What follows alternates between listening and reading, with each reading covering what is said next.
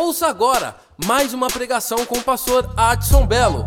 Tema: As Sete Igrejas da Ásia. Igreja de Tiatira. Pergunta por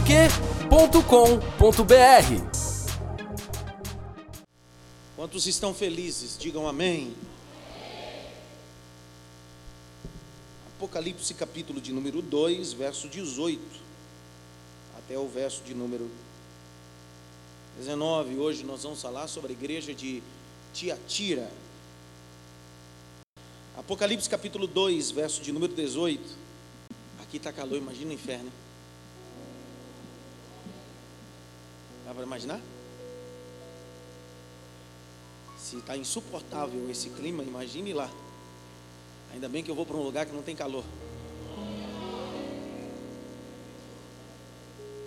Gente que é magro, a gente tem uma dificuldade com calor. Magro. Nós, magrinhos, temos dificuldade com o calor.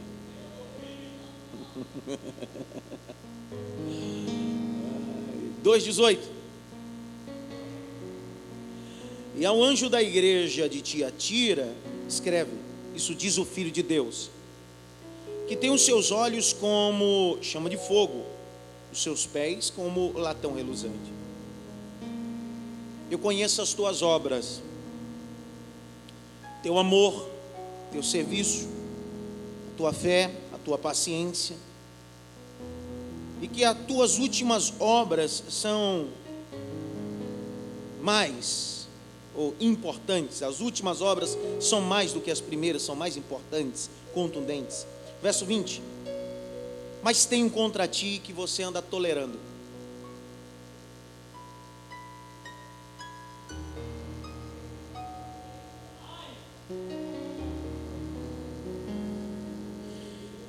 Dá um toque pelo menos em três, diga para ele assim: você anda tolerando muita coisa.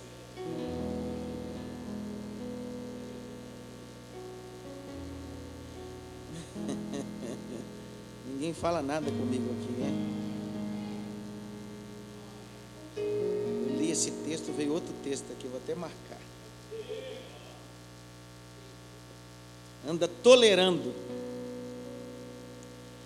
Tolerando Jezabel, mulher que se diz profetiza, ensina, mas também engana. Os meus servos, para que se prostituam e comam dos sacrifícios da idolatria. Dê-lhe tempo para que se arrependa-se da sua prostituição. Não se arrependeram. Eu dei tempo, mas não se arrependeu. Eu dei tempo, mas não quis nada com nada. Eu dei tempo, eu dei oportunidade, mas deixou-se esvair a oportunidade, mas eu dei tempo. É o que Deus está dizendo.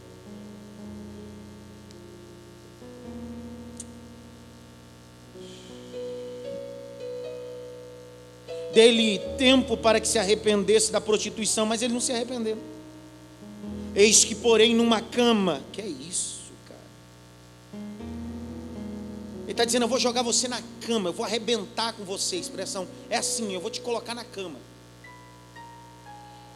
Isso quem está dizendo não é o diabo, é Deus. Eu dei tempo, você não fez, eu vou te colocar na cama.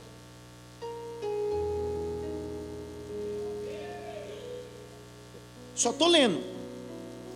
Só lendo. Sobre os que adulteram com ela, virão grande tribulação se não se arrependerem das suas obras. Meu Deus. Ferirei de morte os teus filhos. É Deus que está falando. Eu dei tempo. Brincou com o tempo. Vou te colocar na cama. E vou ferir teus filhos. Não é o diabo. É Deus. Dá um toque pelo menos em três dias assim, está preparado para esse estudo hoje?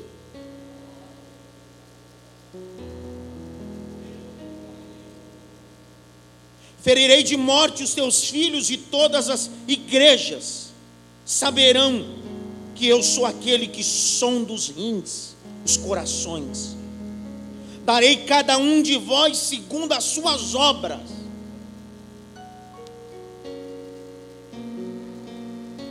Verso 24.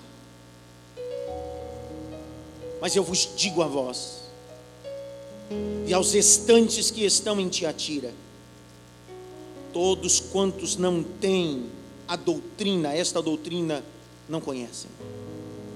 Como dizem, as profundezas de Satanás, então eles querem conhecer as profundezas do inferno. Pergunta por quê? Porque algumas pessoas dizem assim: eu só posso dizer o que é ruim depois que eu provo.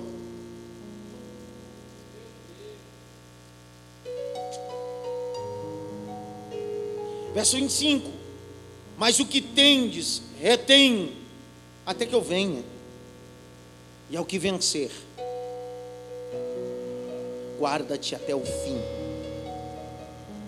e lhe darei poder sobre as nações, e com vara de ferro as regerá, e serão quebradas como vasos do oleiro, e como também recebi do meu Pai, verso 28, e dar-lhe-ei a estrela da manhã.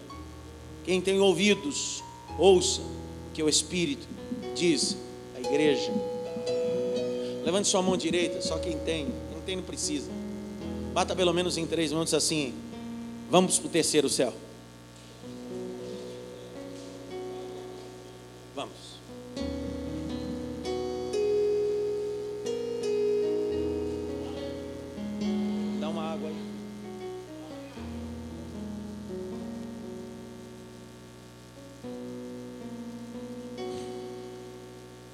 das sete igrejas, que eu mais fico intrigado é a igreja de Tiatira. Ainda que semana passada nós mergulhamos na igreja de Pégamo e descobrimos uma igreja com grandes deficiências, mas hoje nós vamos encontrar uma igreja pior que a de Pérgamo a de Tiatira.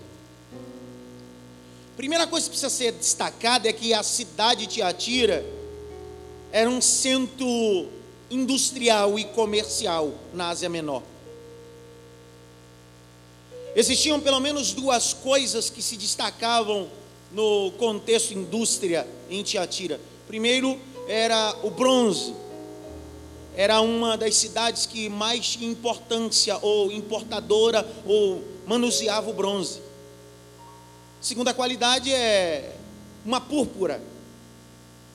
Tiatira era conhecida como uma, das maiores importadoras de púrpura. E essa púrpura era extraída de um molúsculo, uma concha, no fundo do mar. Extraindo essa concha, esse molúsculo, dava em uma púrpura, e essa púrpura manuseada, ela servia para tingir roupas, tá? Então, pelo menos quatro cores davam-se dessa púrpura, era um vermelho, um rosa, um azul e um esverdeado. É com essa púrpura que era utilizado para tingir o tizit tizit, que no hebraico é chamado de tizit tizit, em português a orla, a franja, era com essa púrpura. Um dos livros apócrifos, que são sete, que não estão no nosso canon, em 1 Macabeus capítulo 4, verso 23, vai dizer que a púrpura era extraída do mar e era conhecida como mar de púrpura. Para que a gente possa entender um pouquinho sobre essa púrpura, faz necessário voltar alguns livros, chegar até Atos dos Apóstolos, capítulo 16. Vamos lá. Atos capítulo 16. Eu já vou terminar.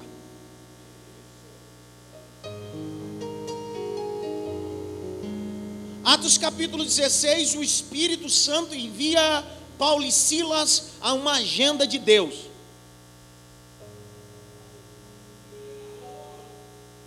Porque às vezes você cumpre a sua agenda, mas esquece de cumprir a agenda de Deus.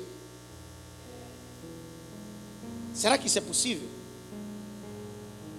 Com certeza. Ainda que na sua concepção você esteja fazendo a coisa certa, nem sempre é a agenda de Deus. Capítulo 16, verso de número 3.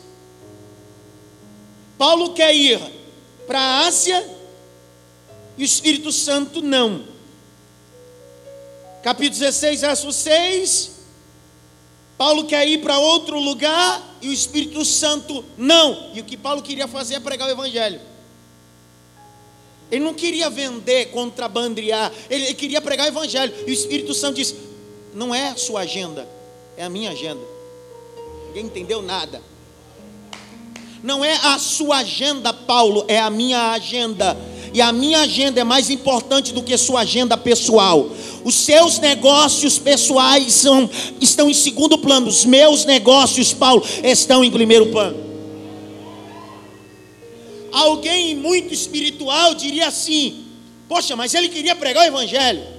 Não sei se eu posso falar isso aqui, não, cara. Nem todos os trabalhos missiológicos ou evangelísticos que você pretende realizar, Deus está nele. É isso que Deus está falando a Paulo. A cruzada que você quer fazer, o mapeamento evangelístico em tal bairro, em tal instituição, nem sempre eu estou. Então não cumpra a tua agenda, cumpre a minha agenda.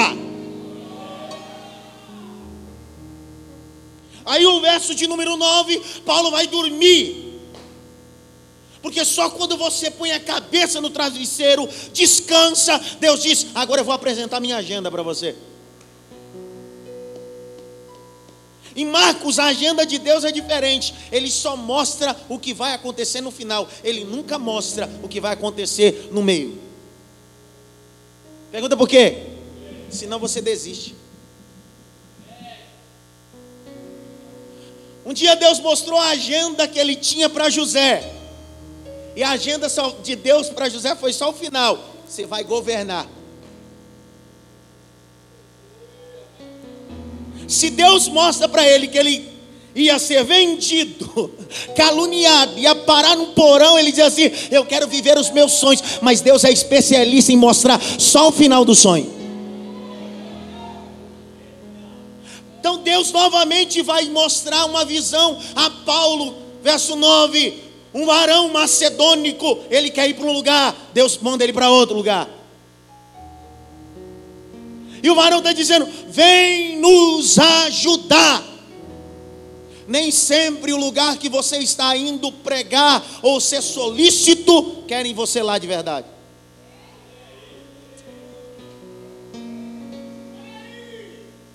Deus está dizendo, Paulo, na agenda que você ia cumprir, não ia ter vantagem evangelística, porque o povo não te quer lá. Então você vai cumprir a minha agenda, porque na minha agenda você é importante. Pega na mão de pelo menos três pessoas, diga para ele assim: cumpra a agenda de Deus, cabeção.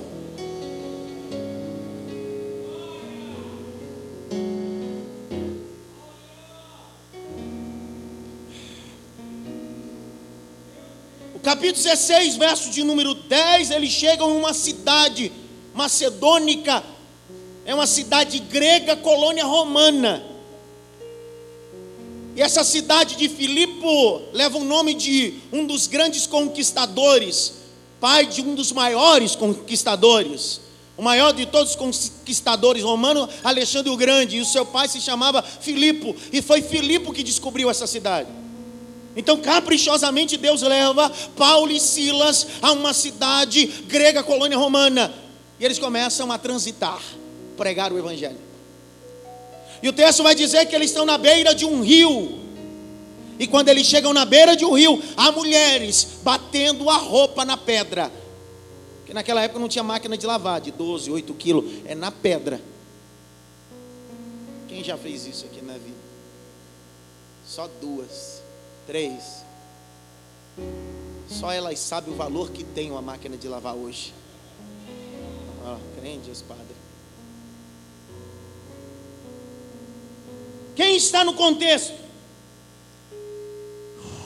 Meu Deus do céu. Capítulo 16, verso 14. E uma certa mulher chamada Lídia, vendedora de de que cidade? Olha aí.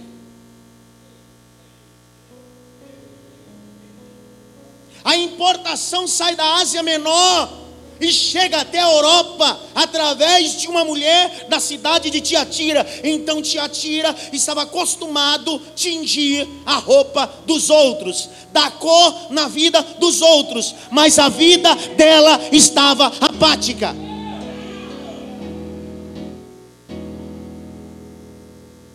É uma grande verdade quando eu sou um agenciador para atingir a, a para dar cor na vida das outras pessoas, mas a minha está sem cor.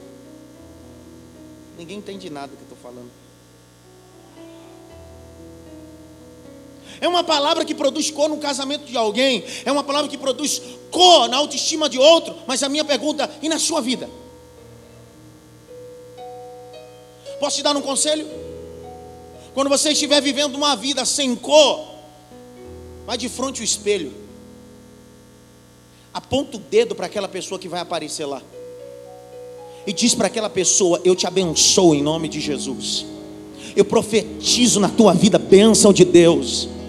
Porque você anda colorido o nome de todo mundo, a vida de todo mundo, esquece de profetizar bênção e vitória sobre a sua vida. Pastor, isso é ser centralizador. Não, isso é cumprir a Bíblia. O salmista um dia teve que orar e profetizar para ele mesmo. Ele disse assim: Porque te abates, ó minha alma, espera em Deus, porque ainda o louvaremos. Não bata no peito assim, diga assim: Te aquieta, alma.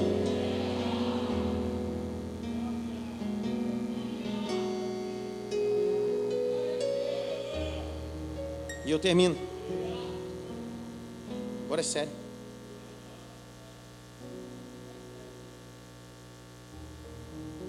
Apocalipse, volte lá, capítulo 2.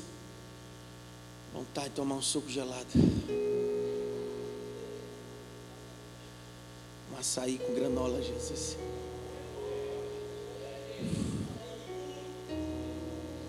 Depois do culto você vai ver.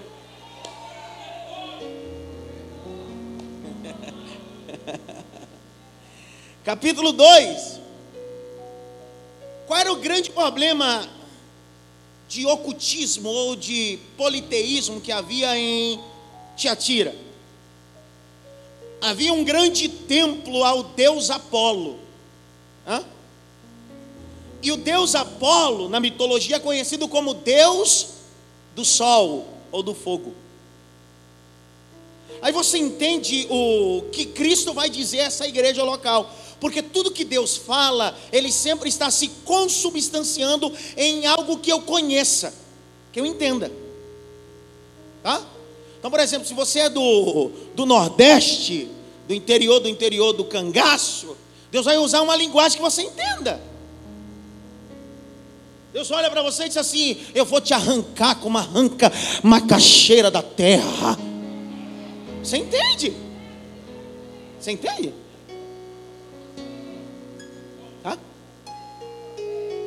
Mas se você é do Pará, Deus vai usar uma linguagem que você entenda. Deus vai dizer assim: Eu vou pegar você como um homem que escala uma árvore e pega o fruto do açaí lá em cima. Então Deus vai usar a linguagem que você entenda.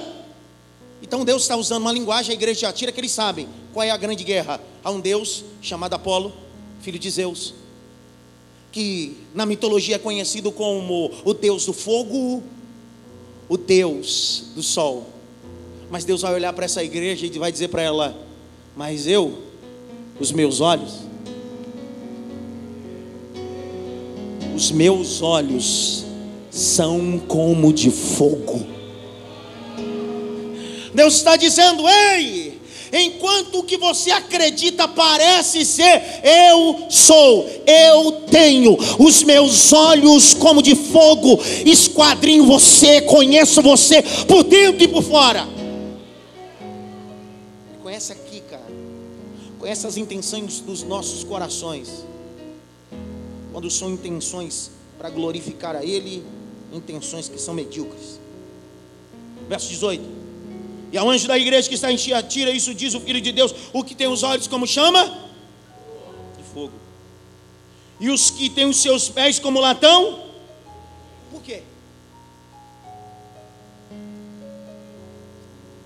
Eu expliquei que no cunho das indústrias em Tiatira era facilmente a importação e o trabalho com o bronze. E aí o texto diz: é um bronze polido. Pergunta por quê? Porque às vezes a igreja de Tiatira gosta de olhar sempre para a vida alheia e esquece de olhar para a sua própria vida. Como assim, pastor? Vou explicar.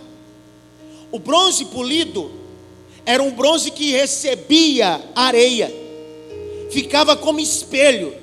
A Bíblia diz em Êxodo 38, 8, que o bronze polido era tanto espelho que as hebreias, Êxodo 38, 8, anota aí para você ler depois, está escrito assim: e as hebreias traziam dos seus espelhos bronze polido. Então, bronze polido é espelho. Então Deus está dizendo à igreja de Tiatira: Ei, os meus pés são como espelho, e o seu lugar não é em pé perto de mim, o seu lugar. Vou falar de novo, Juliana, para ver se você pega. Olha aqui, ó. Deus está dizendo: na minha presença o seu lugar não é em pé, na minha presença o seu lugar é de joelho aos meus pés. É Deus está dizendo isso.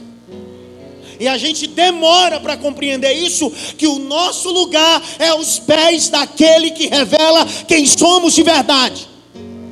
Olha só, Apocalipse capítulo 1, verso 14 e 15. E sua cabeça e cabelos eram brancos como a lã branca, como a neve, e os seus olhos como chama de fogo, e os seus pés semelhantes a um latão reluzente Agora olha o verso de número 17. João na ilha de Pátimo percebeu que o lugar de estar não é em pé na presença do Senhor. Olha o texto, Emanuel, verso 17. E eu, quando vi, não aguentei, caí nos pés dele, porque lá é o meu lugar, o meu lugar é os pés dele. Então Jesus está dizendo: te atira, se prostra, te atira, põe a tua cara nos meus pés. Põe a tua face nos meus pés. Porque quando você se prostrar aos meus pés, você vai entender que alguma coisa em você precisa mudar. Você entende quando pastor Edgar, Jesus vai a Betânia? Chega na casa de, de um amigo chamado Lázaro. E de repente as duas irmãs estão lá. E o texto diz que uma corre para a cozinha. Mas a outra corre para os pés. Vou falar de novo. Uma corre para a cozinha, a outra corre para os pés. Vou falar de novo. Marta corre para a cozinha. Maria diz: o melhor lugar para estar é os pés. Melhor lugar para estar é os pés. Melhor lugar para estar é os pés. E ele ensinava. Você entende porque a gente vive uma vida cristã medíocre? Um cristianismo medíocre, nada muda, porque a gente nunca olha para os pés. Porque se a gente olhar para os pés de Jesus, vai refletir aquilo que precisamos mudar. É gente que tem estigma, gente que tem frases como essa: eu sou assim, ninguém me muda. Deus precisa me aceitar assim, nem o diabo te aceita assim.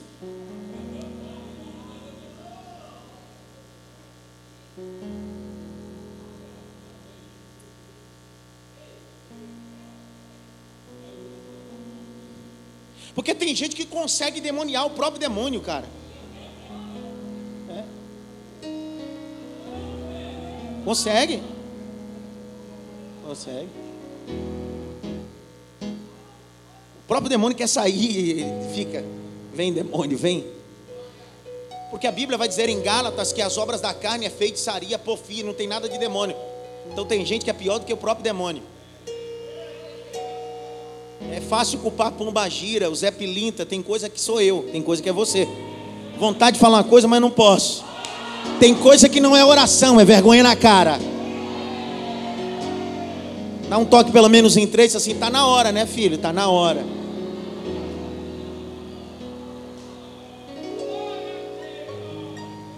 Pastor, ora por mim, porque eu estou com amante. Eu acho que fizeram alguma urucubaca. Vou orar por você. Em posição de mão.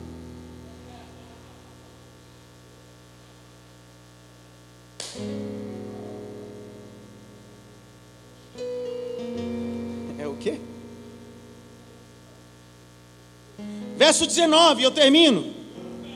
Eu conheço as tuas, teu amor, teu serviço, tua fé, tua paciência, e que as tuas últimas obras são maiores do que as primeiras. Então, olha para mim aqui, eu preciso que você entenda isso que Deus está dizendo nessa igreja. Deus está dizendo: ei, você começou mal, o seu meio foi mais ou menos, mas o seu final está.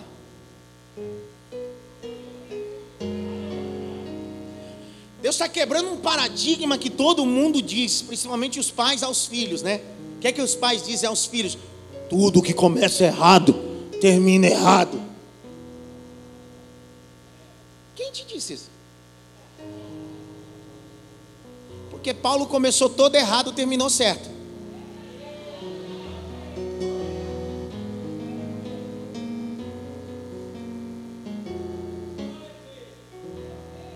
Eu conheço muita coisa que começou certo e terminou errado. Ninguém fala nada comigo agora.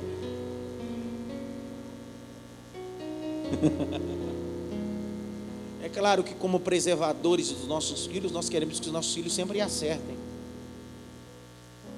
Mas de repente, se alguma coisa aconteceu errado, fica tranquilo, o final Deus está em.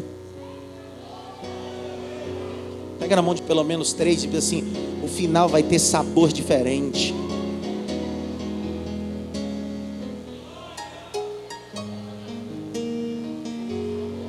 Pastor, eu não comecei bem. Pastor, o meu início não foi bem. Fica tranquilo, ser fiel até a morte, dar-te-ei a coroa da vida eterna. Fica tranquilo. Paulo diz: combati o bom combate, acabei a carreira, cheguei até o final com fé.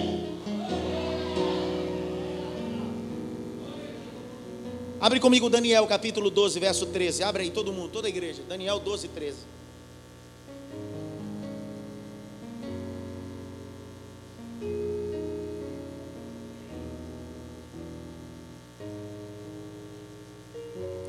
Tu, porém, vai até.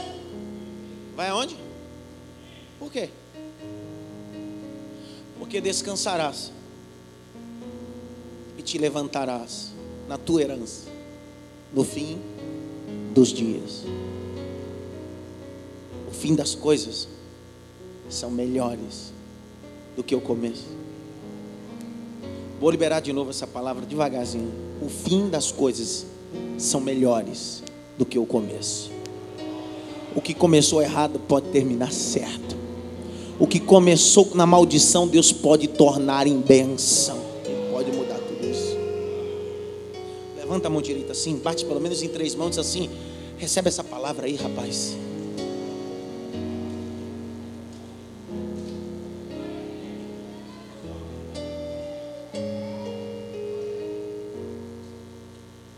É uma igreja que está em ascensão, sim ou não?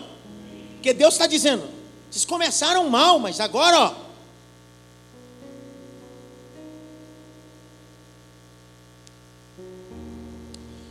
Reverendo Hernandes Dias Lopes, um dos maiores escritores com mais de 120 livros escritos, presbiteriano, pastorei a igreja presbiteriana no Espírito Santo no ano que eu nasci é o ano que ele assumiu o pastoreio lá. Na sua tese de mestrado nos Estados Unidos, ele teve que ir para Coreia. Uma das maiores igrejas que estava vivendo o maior dos crescimentos foi ele e alguns outros alunos para pesquisar tão grande o crescimento de uma igreja. Que igreja foi essa? a igreja do Ponchô. A igreja é tão grandiosa que no dia da Santa Ceia são mil diáconos para servir a ceia. São mil diáconos. E o Brasil e todo o mundo começou a pegar metodologias que ele implantava, como a metodologia celular, que ele implantou lá também. E os estudantes, junto com o reverendo Hernandes, foram para Coreia para descobrir se o crescimento era isso mesmo. Chegaram o primeiro dia, não conseguiram falar com ele. Segundo dia, não conseguiram marcar para falar com ele, porque acabava o culto, ele ia orar. Chegava antes, ele estava orando, sempre orando. Terceiro, quarto dia conseguiram dar uma palavra com ele de dois minutos e ele disse assim: Amanhã o nosso culto matutino, semanal, às seis da manhã. Eu faço das seis às sete depois os coreanos vão aos seus devidos trabalhos. Neve, Hernandes com um grupo de alunos, seguir até o grande templo. Pensamento: no máximo vai ter 100 pessoas lá nesse lugar. Quando chegaram lá, não havia espaço no estacionamento para colocar o carro.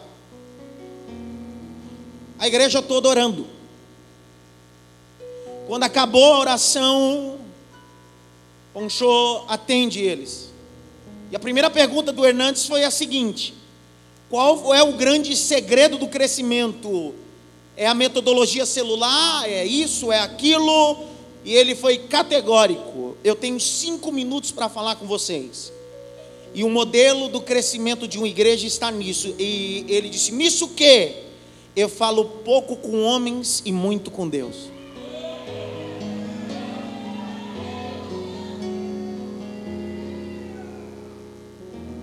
Porque Sócenes, Deus não unge métodos, Deus unge pessoas. Então não adianta ter um método profético se não tiver a mão de Deus.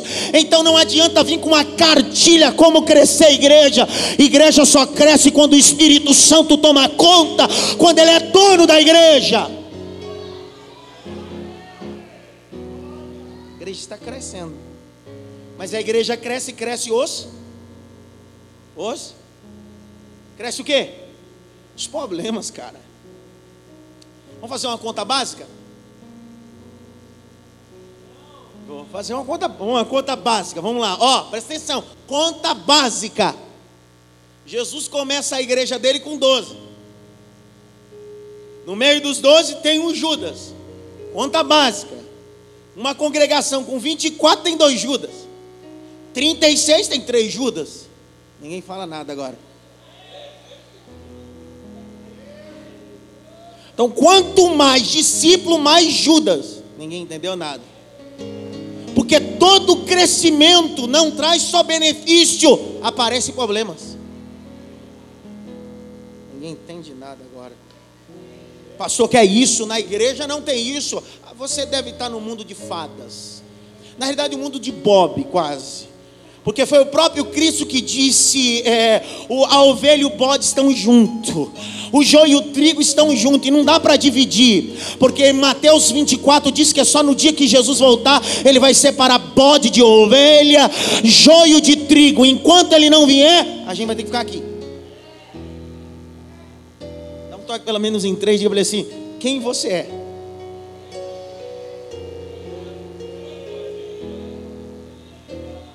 Ninguém fala nada, nem um aviãozinho, cara. Por que, que essas mensagens não dá nem um replepleu do cana subre?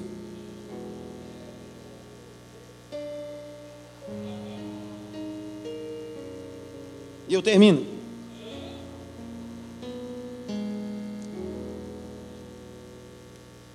Porque quando cresce, vai crescendo, a gente vai abrindo mão de preceitos, de princípios. O que era inegociável virou negociável agora.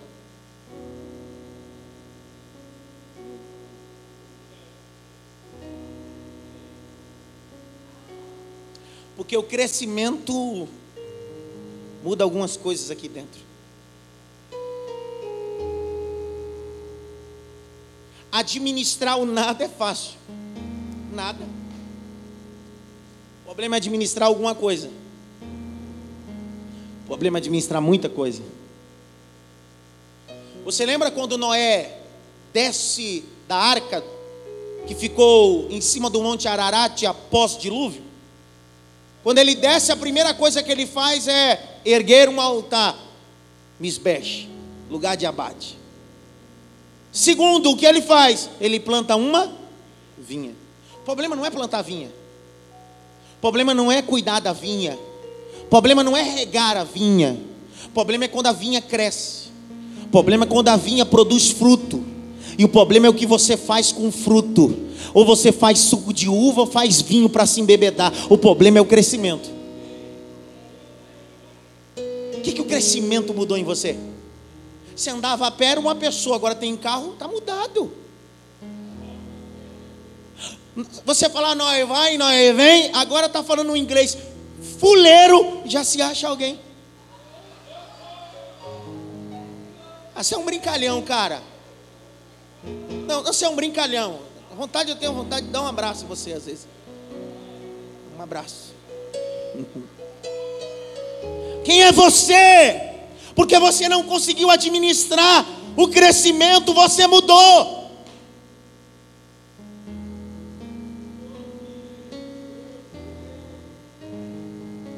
Deus estava contigo, você plantou a vinha, Deus estava contigo, você regou a vinha, Deus estava contigo, você plantou a vinha, Deus estava contigo, você colheu a vinha. Mas você fez vinho e se embebedou, Deus não está mais contigo.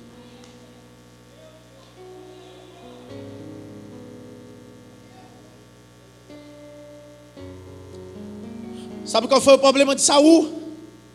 É que enquanto ele era pastor de jumenta,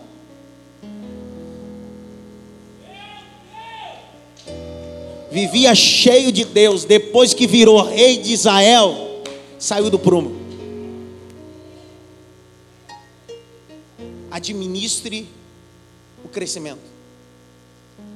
Eu estou ensinando hoje com muito cuidado para ver se você entende de uma vez por outra esse ensinamento. Administre o crescimento. Sabe por que às vezes Deus evita que você cresça? Porque Deus sabe que lá na frente você vai fazer uma vinha e vai se embebedar. Então, para que Ele não te perca, Ele não deixa a vinha crescer. É melhor viver no conta-gota com Deus e morar no céu do que viver uma cachoeira dos demônios e morar no inferno. Não toque pelo menos em três, diga para ele assim: tome cuidado com o crescimento.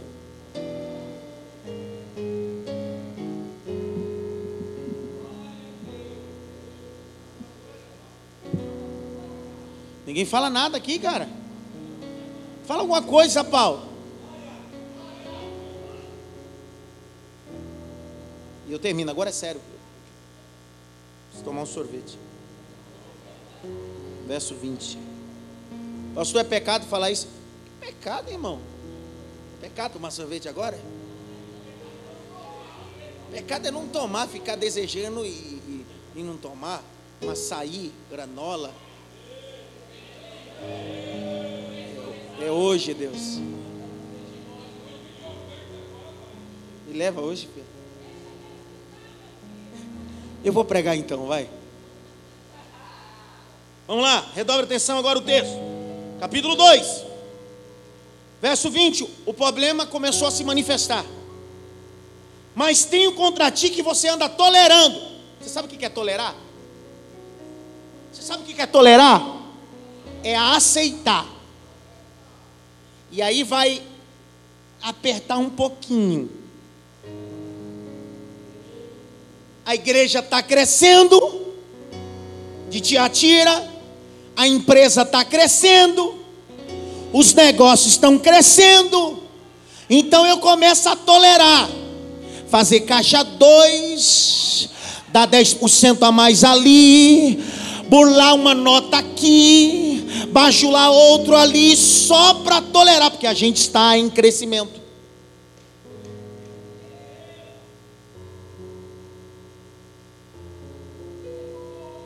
glória ninguém dá agora. É. Tem gente que parece os piratas do Caribe.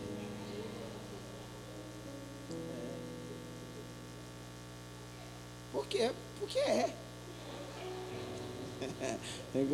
Você gosta também, né? Olha para mim. Olha bem nesses olhos aqui. São castanhos.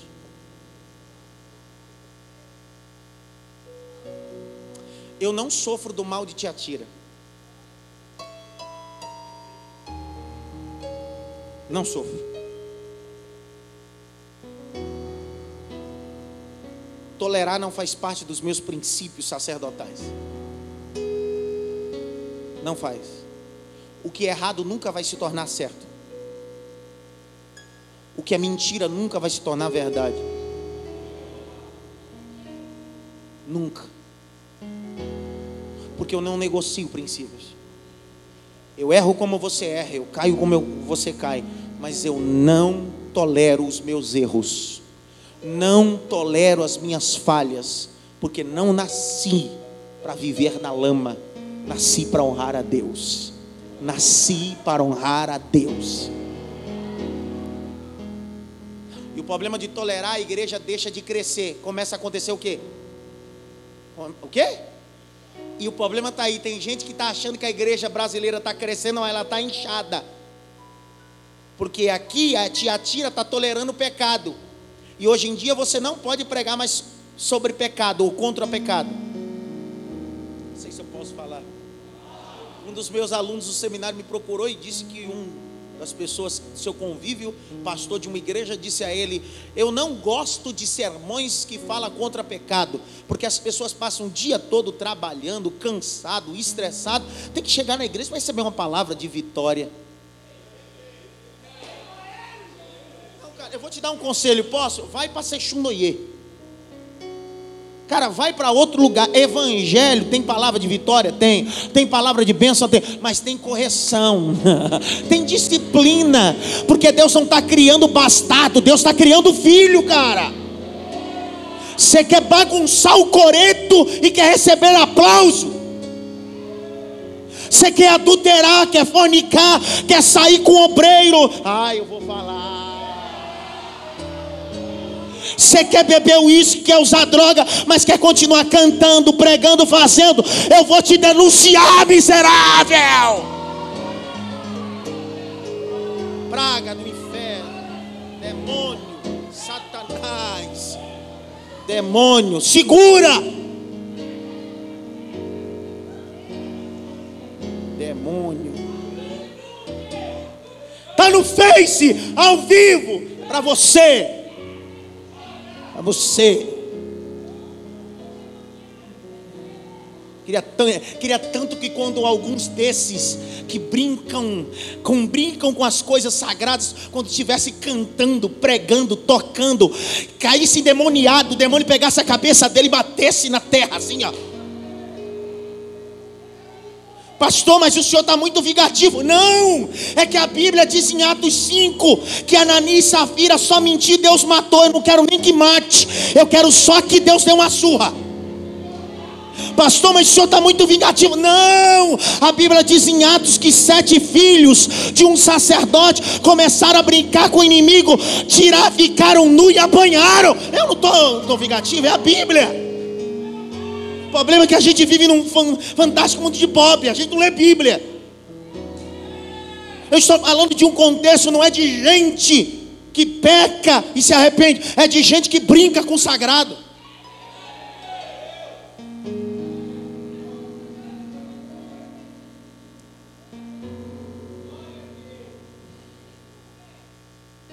Dá vontade até de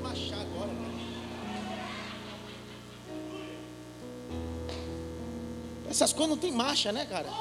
Esses sermões assim não tem uma machadinha nem nada.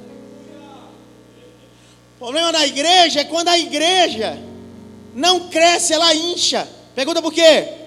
Porque ela troca instrução por entretenimento. Escreve. É bom escrever isso. Quando a igreja deixa de crescer e começa a inchar, ela troca instrução por entretenimento.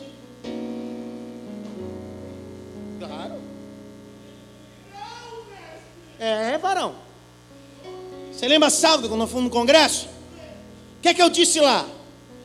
O indivíduo que vem ao culto entretenimento é assim: acaba o culto, você pergunta para ele: gostou do culto? Porque o culto é entretenimento para ele, não tem que gostar de nada aqui. O culto não é para ele, o culto é para Deus. Gostou da palavra? Ele tem que gostar de palavra agora?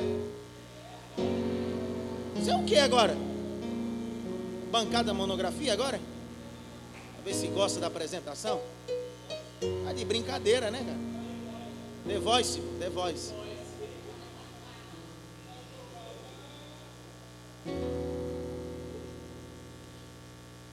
Abre em Coríntios aí, vai apertar agora. Eu só estou falando o que está escrito na Bíblia. Qualquer coisa você rasga a Bíblia. 1 Coríntios 11, 19. Esse era o texto que Martim Lutero se dedicou quase seis meses estudando. 11, 19. Martim Lutero ficou seis meses estudando esse único verso. Olha o que está escrito. Até importa que haja heresias, mentiras, pecado, partidos, porque essa é a definição para a heresia. Para que manifeste quem? Os sinceros de Deus. Quem são os sinceros? Os que não toleram. Quem são os sinceros? Eu não tolero. Eu não aceito essa situação. Eu não aceito esse evangelho do jeito que está. Eu não. Será que alguém pode falar alguma coisa comigo essa noite? Será que tem sincero aqui? Frase de Martim Lutero.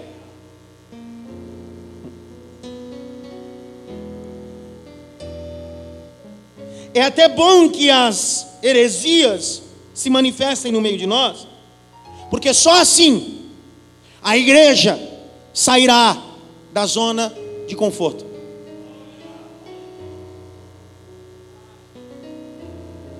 Por que, que Deus permite algumas palhaçadas dentro da igreja? Para ver se os que não toleram se manifestam. Mas aí, quando aqueles que não toleram se manifestam, logo são julgados como alguém assim, ó. Você não pode julgar ninguém.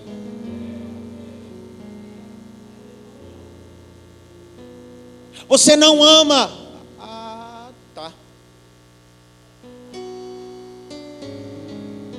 Não se esqueça o que diz em 1 Coríntios 11, a partir do verso 23, o texto, os textos áureos da Santa Ceia diz assim: quando forem julgados, estão sendo repreendidos pelo Senhor, para que não caiam. Então julgamento não é para te derrubar, é para te levantar. Vou falar de novo. Julgamento não é para derrubar, é para levantar. Grita bem alto: igreja inchada. Mais alto: igreja inchada tolera pecado. 1 Coríntios 5. Agora que vai doer mais. Acontece dentro da igreja que nem no forró tem, cara. Tem coisa que acontece no meio dos crentes que nem no mundo, no carnaval acontece. Pastor, o senhor está brincadeira. Não, eu vou ler, cara. Eu volto a repetir. Se você não acreditar na Bíblia, rasga. Capítulo 5, verso 1. Olha só. Geralmente, se ouve que há entre vós fornicação. Fornicação tal, a qual nem entre os gentios. Como haver que alguém que abuse da mulher do seu pai. Ele está falando da igreja de Coríntios. Sabe o que aconteceu na igreja de Coríntios? Alguém pegou a esposa do pai, se deitou com ela, e a igreja disse: é normal.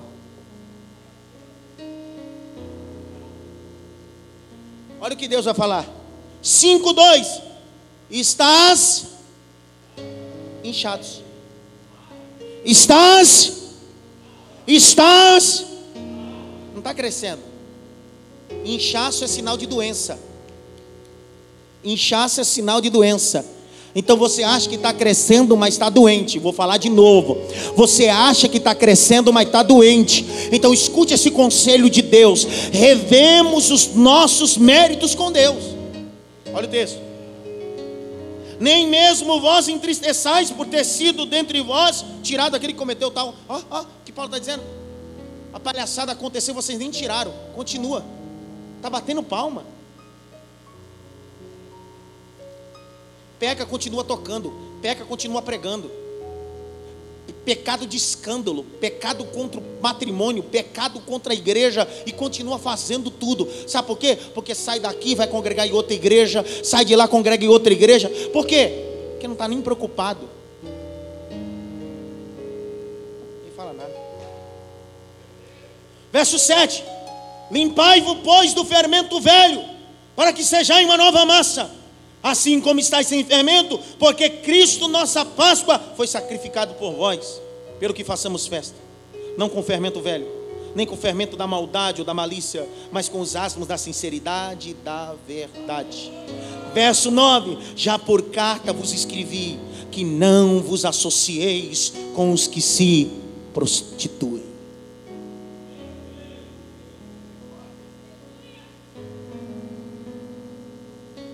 Eu termino. Agora ninguém fala para mim continuar. Interessante. Fosse a porta aberta, continua.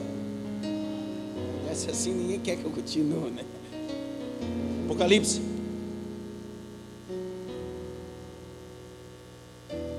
Verso de número 20. Mas eu tenho contra ti que toleras Jezabel, mulher que se diz profetiza, ensina e engana os meus servos para que se prostituam e coma dos sacrifícios da. Ele vai fazer uma alegoria com Jezabel, filha de Etibaal, o rei Etibaal, rei dos Sidônitos, que se casa com Acabe. E ela consegue inserir um cultos pagões dentro de Israel. Porque Jezabel fala de alguém que influencia, alguém que entra e coloca, começa a colocar coisa que não presta. Jezabel fala de pessoas manipuladoras e autoritárias. O que tem de homem e mulher autoritário e manipulador? É disso que ele está falando. Ele não está falando só do sexo feminino, porque manipulador e autoritário não é só mulher, tem homem.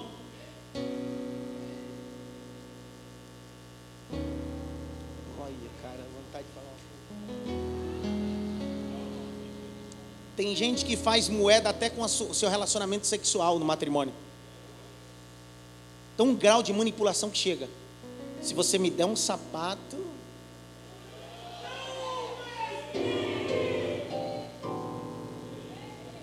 esse é o espírito de Jezabel com, com Zé Pilantra. Se você. Não, não filha, você, você está tá com problema, alguma coisa. Porque você está fazendo moeda de troca sua vida íntima por causa de um sapato, um vestido. Você precisa tomar uma surra de Bíblia. Porque isso nada mais é do que a manifestação do Espírito de Jezabel. E os homens? Se você não me tratar bem, eu não compro.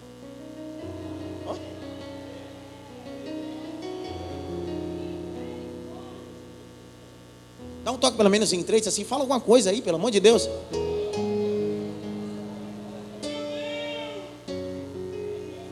Se em casa funcionasse assim, minha mulher estava perdida, cara. Só de raiva não vou comprar. Pergunta por quê? Ah, tudo em casa é Bíblia, irmão. 1 Coríntios 7, que a mulher pague ao homem a segunda dívida que deve a ele. Você vai ter que pagar a dívida.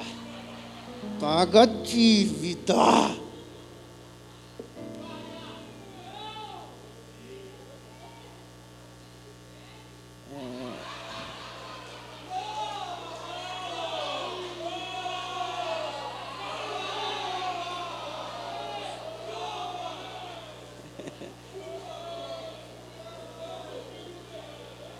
Os homens também devem, tá?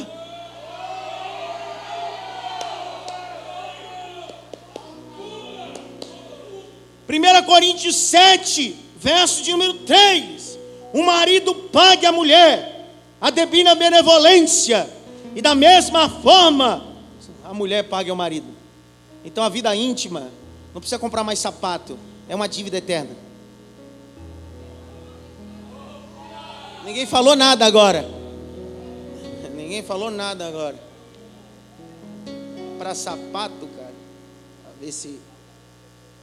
Brincadeira com o Evangelho, cara. Mas outro dia eu falo desse negócio aí. Não é para hoje não. Sabe qual é o problema da igreja de Tiatira? É que alguns se infiltraram dentro da igreja e começaram a mexer na estrutura da, da igreja. E eles começaram a tolerar. Touro mecânico na igreja.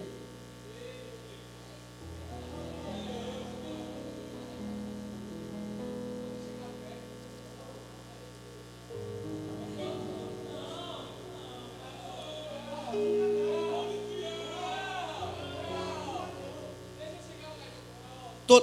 Não? Pastor, mas isso atrai os jovens. Ah, você está de brincadeira com a minha cara, cara. Isso mostra o grau que você não se dedicou ao ministério. Porque a minha geração é a geração de pastores que não tiveram o trabalho de ficar quatro anos num seminário para se qualificar para o ministério. Então ele vem com todas as manias de entretenimento que ele tem no mundo para colocar dentro da igreja, porque ele não tem Bíblia, não tem vida de oração, não tem comunhão com Deus. Então ele tem que inventar. Porque a Bíblia diz em Atos, não é eu que digo, não, é a Bíblia que diz. E então os apóstolos pregavam, e Deus os enchia do Espírito Santo, e Deus acrescentava à igreja. Quem fazia crescer era Deus, quem fazia crescer era Deus. Por pouca coisa, Jesus entrou num tempo e disse assim: Que palhaçada é essa? Imagine se ele entrasse hoje, Simone.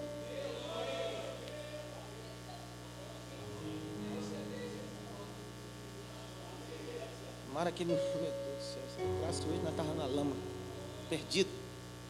Atos 20, abra aí, abra a Bíblia.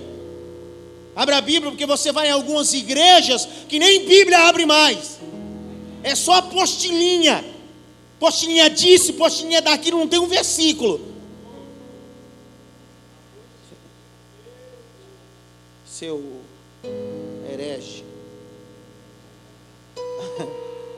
Atos 20, 28. Olhai por, pois, vós e por todo o rebanho, sobre que o Espírito Santo vos constituiu como bispo, para que apacentai a igreja de Deus, que ele resgatou com seu próprio sangue. Olha o verso 29. Porque eu sei isto, que depois da minha partida entrarão no meio de vós lobos cruéis, que não perdoarão o rebanho mas que dentro de vós, porque tem aquele que vem de fora para dentro, mas aquele que já está dentro, só se manifesta. Opa! Que entre vós mesmo se levantarão homens que falarão coisas perversas para atrair os discípulos após si. Mateus 7,15, abra a Bíblia, vamos lá, abra a Bíblia. Mateus 7,15, Mateus 7,15. Porque no lugar onde tem bode tem ovelha, também tem lobo. Mateus 7,15: Acautelai-vos, porém, dos falsos profetas, que vêm até vós vestido como ovelha, mas o seu interior são de lobos cruéis. Tem carinha de ovelhinha, tem atitude de ovelhinha, até fala como ovelhinha, mas Deus conhece o coração de Judas. Porque em João 12 ele dizia assim: para que desperdiçar tudo isso? Por que não deu aos pobres? Mas o texto dizia assim: e não dizia isso porque tinha cuidado dos pobres, mas sim porque era. Então tem muita gente com discurso bonito e com atitude que desprega o discurso. Quem somos? Será que nós somos a igreja de Tiatira? Será que eu não sou a igreja de Tiatira? fiquei revendo isso essa tarde. Será que eu não tenho um pouco da igreja de Tiatira? Porque eu não posso tolerar essa atitude em mim. Não posso aceitar. Porque o texto está dizendo: alguns toleram, outros não. Não fala mais nada comigo. Verso de número 22. Eis, porém, na cama, sobre os que adulteram com ela virá uma grande tribulação. Arrependa das tuas obras. Ferirei de morte os teus filhos. E todas as igrejas saberão que eu sou aquele que sonda os rins, os corações. Darei cada um de vós segundo as suas, segundo as suas. Atitude errada gera malefício não só para você, mas para toda a sua família. Provérbios 26, 2 diz assim: Como pássaro no seu vaguear, como a andorinha no seu voo, maldição sem causa, não virá. Então tudo tem um porquê. Então está na hora de a gente se arrepender dos nossos pecados.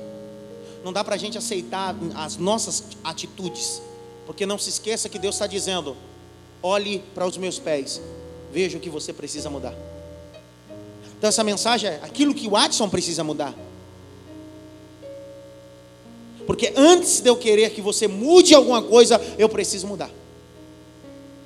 Isaías capítulo 6, ele olha o trono e diz assim: Ai de mim que vou perecendo, porque sou um homem de lábios impuros e habito no meio de um povo de impuros lábios. Ele não diz, eu sou, o povo é impuros lábios e eu. Não, ele diz, eu, primeiro sou eu. Meus lábios são impuros, depois as pessoas. Então a mudança é geral, é coletiva. Amém? Terminei.